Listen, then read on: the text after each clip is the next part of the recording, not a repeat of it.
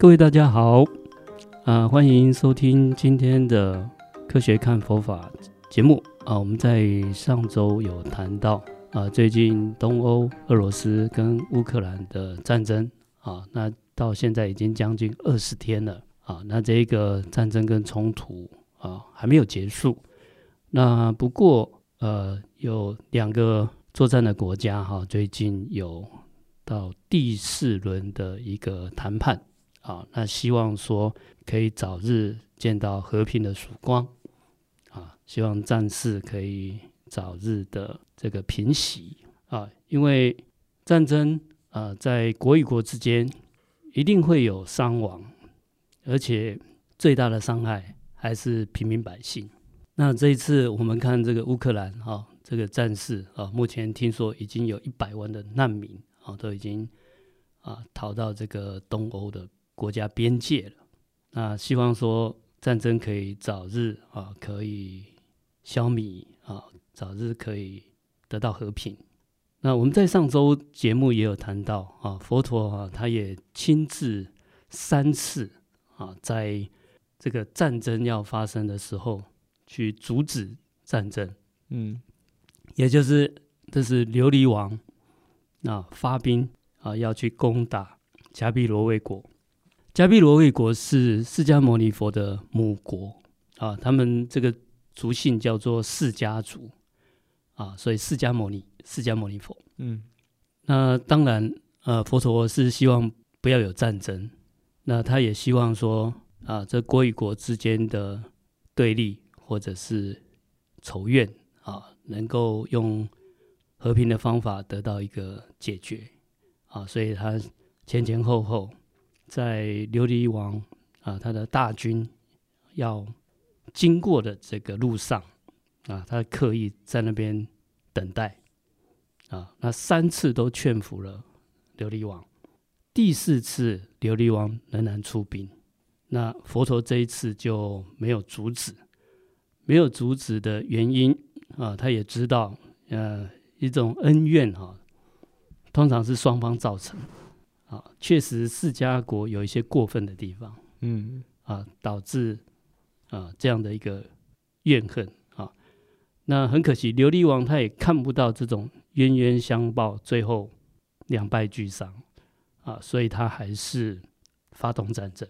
那不但 是这一次啊，在像我们琉璃王这个国家啊，是属于舍卫国。它是在当时印度比较上游的地区，嗯，另外还有一个国家啊，是在印度下游这个地方啊。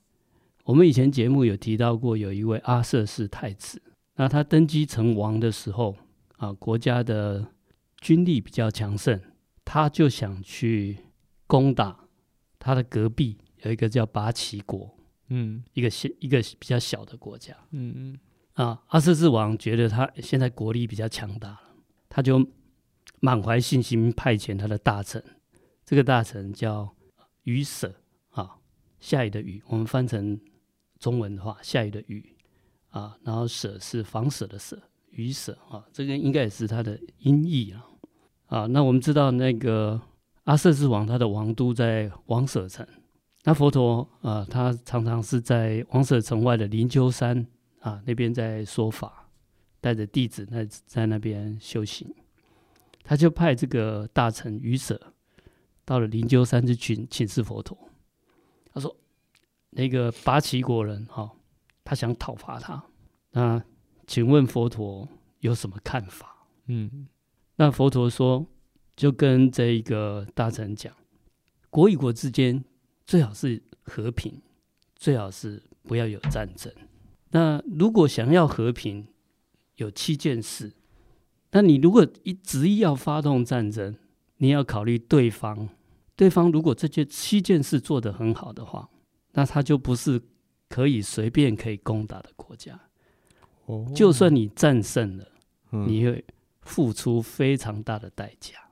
你要好好的考虑。七件可以判断这个国家做的好不好，拿来当做。啊，该不该开战的一个判断标准？是的，哦，这个蛮有趣的。那我们后代就讲说，这七件事是治国的七要素，治国治理国家的七个要素。那也就是一个国家，你只要把这七件事情做好，啊，你的国家也比较强大，不容易受到人家的侵略。这个是统治者的心灵鸡汤，是是，可以这样说。统，统治者心灵呃激励一定要达到的七件事，呃，是的，啊，也就是说治国的七要素嗯，啊，那现在看来这七个啊还是有它一定的道理在，嗯，那那我待会把这七个的啊所谓的治国七法，嗯。啊跟大家说明一下。啊，那我们可以来思考一下啊。其实，呃，这些这这这些事情把它做好的话，对一个国家来讲，啊，它会比较团结啊，然后人民也比较有向心力。那也就是它的士气啊、团结啊都会比较强啊。这样的国家啊，虽然是国家比较小，也是不容易啊会被打败的啊。这七件事啊。那你看，现在俄罗斯跟乌克兰，其实就是相对来讲，乌克兰就是一个小国，几件事没有做好，所以就被打了。哎，那你看这一次，这一次啊，一个小国啊，那他为了要 加入欧盟跟加入北约，哈，就做了几件挑衅大国的事情。嗯，啊，所以虽然当然入侵是不对的啊，但是这种都是。一个巴掌拍不响，一个巴掌拍不响的事情。好，那佛陀告诉这个愚舍大臣哈，有七件事，叫他回去转告给阿舍世王。嗯，哪七件事情？他说：“你知道吗？哈，像这个拔旗国哈，嗯，哎，他们国内的老百姓啊，非常关心政治。哦，啊，他们常常会集会去讨论。”国家的治理，然后呢，常常是啊，叫做修备自守啊，就用用经文的话叫做讲论政事，修备自所啊。他们常常关心政治，讨论政治啊，然后呢，怎么样去自我防备，就是增加国防力量。所以全体国民的政治参与率是高的，是高的啊，而且他们的国防意识是强的哦。啊，这是第一个，第一个，哎，第二个，拔齐国的人君臣长和，所任忠良。嗯，啊，就是国王跟大臣哈、哦，他们大家相处的很和睦，所任忠良，而且国王所任命的这些大臣都是忠心有良心的啦。哦，所以就等于说我们国家的这个官员治理的大臣们都是一些。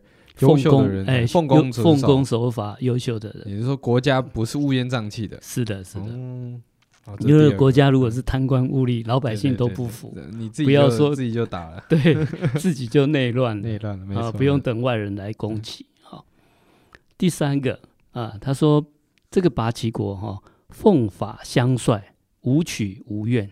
嗯啊，就是奉公守法，不但是大臣了，老百姓可能呢。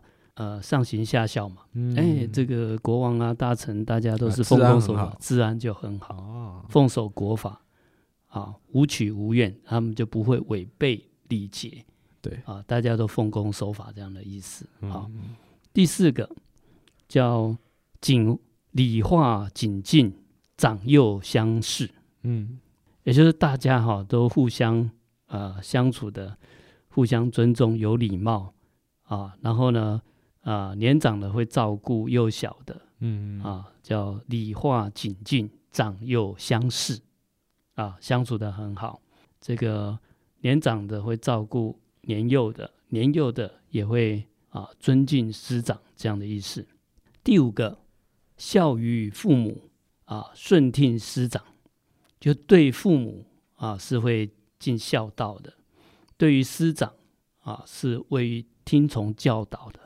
啊，那这样就是整个国家的教育就会，至少家庭教育就会发展的很好，啊，然后学校的师长啊，教授的知识也愿意听从，嗯，第六个啊，承天择地，敬畏鬼神，啊，那古时候这种鬼神呢、啊，主要是大自然的力量。以现在的说法啊，就是他懂得这个顺应啊天地的这个像环保啦、生态啦，叫做承承天择地，敬畏鬼神啊，不会违反天理来做。你对大自然非常对大自然哈、啊，能够不会去破坏大自然哈，啊，造成大自然反扑，那你不用人家人家来攻击。你大概就已经被大自然消灭了哦，啊，不是你搞的这整个水土破坏，嗯，然后你国家里面都土石流，那大概 也活不下去了，嗯、啊。那以前因为对自然的呃敬畏，他们把这个天地鬼神把它当做一回事啊。嗯、这古时候有这样的一个思想，嗯，那现在科技昌明啊，那我们是把它应该把它理解成啊。对于自然、对于环环境保护等等，可以做好。嗯，好。第七个叫呃尊奉道德啊，然后供养沙门啊，就是 对于道德是重视的。嗯，那为什么要供养沙门呢？这个沙门是印度哈、啊，他们当时啊，不只是佛教，各宗各派、各种宗教啊，愿意修行的这些有有道行、有修行的人。嗯，那他们都会去啊奉事供养，会支持这些修行的人啊，因为他是一个精神生活上的啊一种一种模范，是是啊，那他们就会去支持他们，去供养他们。啊，这叫供养沙门。啊，沙门啊，我们的中中文字啊是沙石的沙，门是门窗的门，它也是翻译的。音译。啊，音译。哎，沙门就是出家修行的人。哦。当时出家修行的人不只是佛教，嗯、也有很多的派别，嗯、啊，他们离开家庭去修行。啊。如果在家呃修行的宗教师就叫婆罗门，出家的叫沙门，啊、出家的叫沙门啊，在家修行的宗教师叫婆罗门哦。他们有这这种差别，是是。那所以主要就是说，呃，老百姓。啊，整个国家的文化里面啊，可以遵守这个道德规范啊。对于这种有贤德的人啊，可以供养啊，可以尊重啊，那就让国家的这个包括了宗教啦、精神的风风气就会很善良。嗯，好，这七件事，他就告诉这个愚舍大臣，佛陀就跟他说：“你去跟阿舍世王回报，嗯，如果对方你要攻打的国家。”他这七件事没有做好，嗯，你发动战争有可能取胜。如果呃对方即便是小国，他这七件事如果做得很好，你国家的军力再强大，就算你战胜也是惨胜。哦，你要付出很大的代价。哦，其实很有道理。是，像刚刚有提到嘛，呃，大家的人民素养非常的好，我们国家政治参与，就是大家都很关心政治。然后大家的这个道德啊，也都非常的嗯，整体水平非常的高。换个方式说，如果今天真的发生战争了，第一个国政治参与真的很重要，大家都在意政治，大家都关心政治，你打过来，你才不会第一个时间喊投降嘛。是，因为你你在意嘛，你你知道你的政治立场。是，再来是大家人民素养高，才不会发生打过来了，大家自己内部在那边内乱内乱啊，或者是甚至就是比如说。战争，大家贫困嘛，我们道德水准不高的时候，很容易就产生那种弱肉强食。是的，整个大家你也不用，你也不用打了，我们的自己内部就也瓦解了。是，哦，所以说这七件事情，哦，原来是用这样的方式去判断，哦，那就会让我们反思我们自己现在的国家。对，我们自己国家，如果这件事七件事情没有做好，那就是比较危险。对。就突然，明天开始要好好做好环境分类，做好环保，回去帮爸爸泡泡泡泡个茶，这样。那像这一次乌克兰啊，嗯、那他就啊，在这个七件事上面啊，他就有有一些问题，嗯啊，包括第一件事情，他们 他们国家的人民对于政事、对国家的政事，还有修备自守，他第一条。就不太具足了。你说他们不太关心？呃，关不关心的程度，我们从外界没有办法很清楚。但是很明显的，他是误判国际的形势。嗯，哦，就是他认为你不会打我。第一个，他认为大国有另外一个大国可以依靠，所以他不会打他。哦、第二个，他认为说他得罪一个大国，另外一个大国因为应该会出兵相救。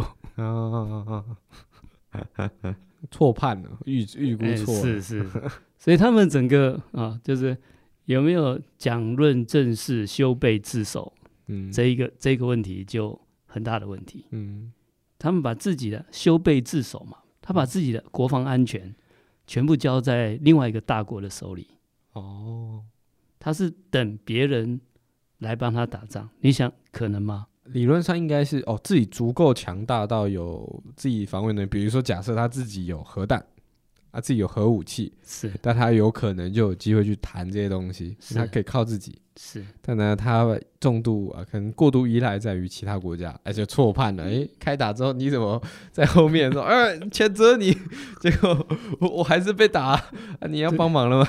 是啊，是啊。所以现在乌克兰总统就。嗯很伤脑筋，都很痛。他一直在呼吁这个欧美国家应该给他资源，应该给他给他相对的这个资源呐，哈，给他支持啊。但是啊，第一项啊，这就有问题了。嗯，好，那所以这七项的话啊，我们是看的一个整体了。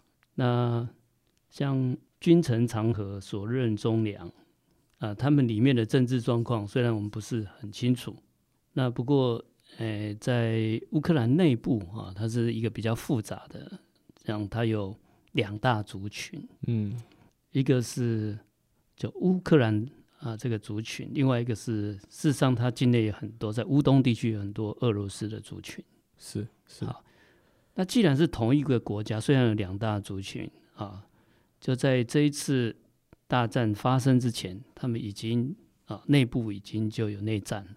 打过很多次了，对对，嗯、那所以这七条，我们后来把它当做治国七法。嗯，这七条只是当时佛陀劝要劝阿舍世王，你不要轻易发动战争。嗯啊，因为如果对方他的人民是团结的啊，他的国防力是足够的，嗯，那你这样子，就算你发动战争能够打胜仗。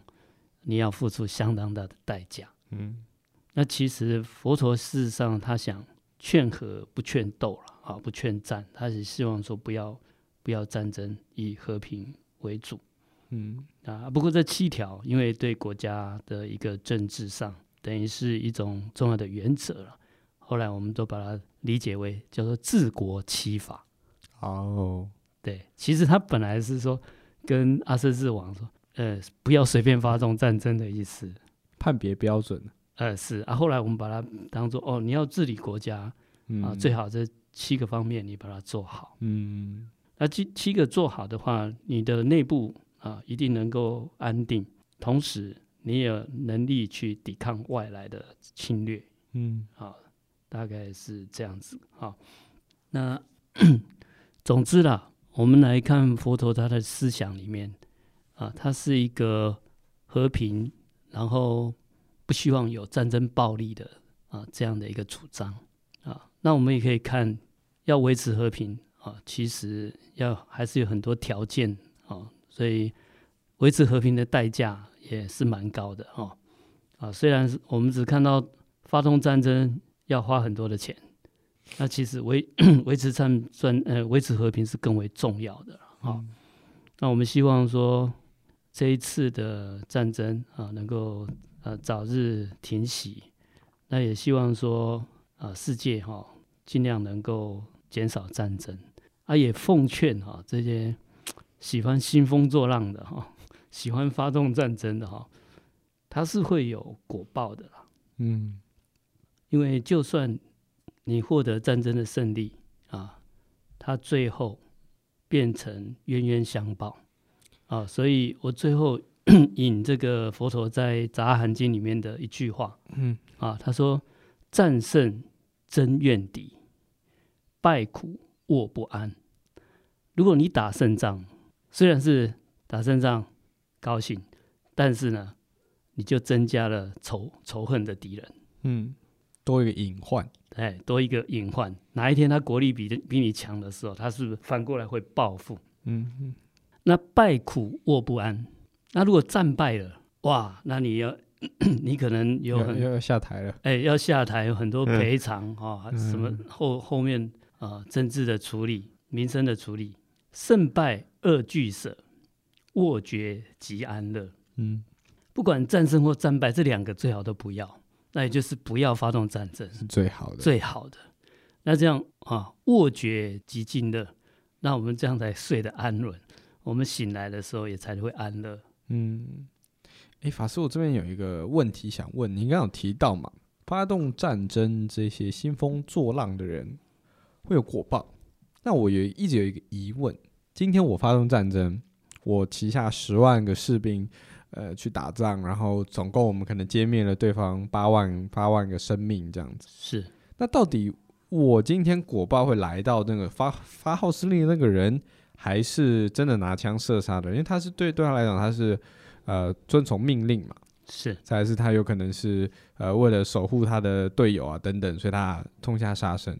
但是背后，普京可能他手他是没有实际伤害任何生命啊，但他只是发号施令。那这个果报是会到谁身上？是详细的果报哈，分为我们叫因缘果报嘛。嗯，那战争逃不了的一件事情就是杀生，对，所以他就有杀因，就是他的动机，就是战争这个战争或杀戮的动机。对，杀因，嗯，杀缘啊，那这个发动战争的条件等等，嗯。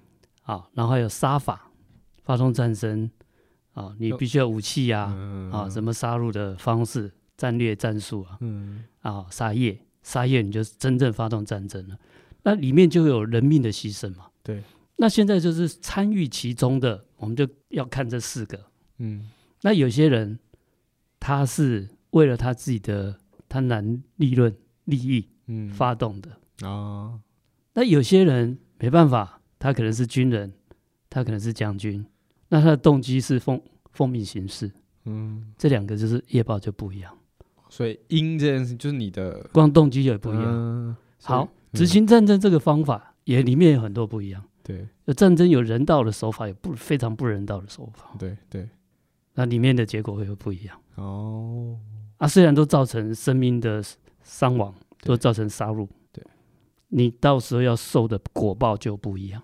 哦，那这个是非常细致的，嗯，啊，大家以为说哦，好像和在一起，不是？大家以为说我出一张嘴去煽动人家作战，我没事，我没事，嗯，没那么简单。反正这个账，你就把这四个好好的分析一下，嗯嗯，你里面你做了多少啊？你这多少的业，多少的债？嗯，因为伤害是造成的，嗯。伤害的造成也是能量不灭，哈，这个到时候还会回到自己头上。自己身上。对，我讲我讲一个现实碰到一个例子，我碰到有一位有一位居士啊，他发生了一点意外，那昏迷了大概一个月左右。嗯。那这个一个月等他醒来以后，他梦见他过去生啊前生啊哈啊是一个大将军。嗯，那他就是将军嘛，就奉命带兵打仗，嗯，就杀了非常多人，嗯，那其实他也是奉奉命的，但是他也是参与其中，对，啊，那不是他发起的，只是他因为他是将军啊，所以皇帝就命令你你要带兵去打，嗯，然后他也照做了，他不做也不行，嗯、他可能自己就要被杀头，嗯，他做了，他醒来以后，他就跟我讲，他非常的。难过，嗯，而且非常的忏悔。啊，所以即便是奉命行事，你都还会觉得于心不忍，内心不安，嗯，啊，那你不要以为发动的人就睡得很好了，对，所以啊，佛陀才讲胜败二俱舍，卧绝即静乐，是啊，你不要以为你这样就好吃好睡的，嗯，而且你看他，他梦见已经可能。二十四之前了嗯，啊，那我们我们姑且不论 这些这些事情事实与否，对对，啊，你看他是不是？就是说，我们会对于这种杀戮啊，这种杀害生命啊，在内心本身就会煎熬，就会就会折磨。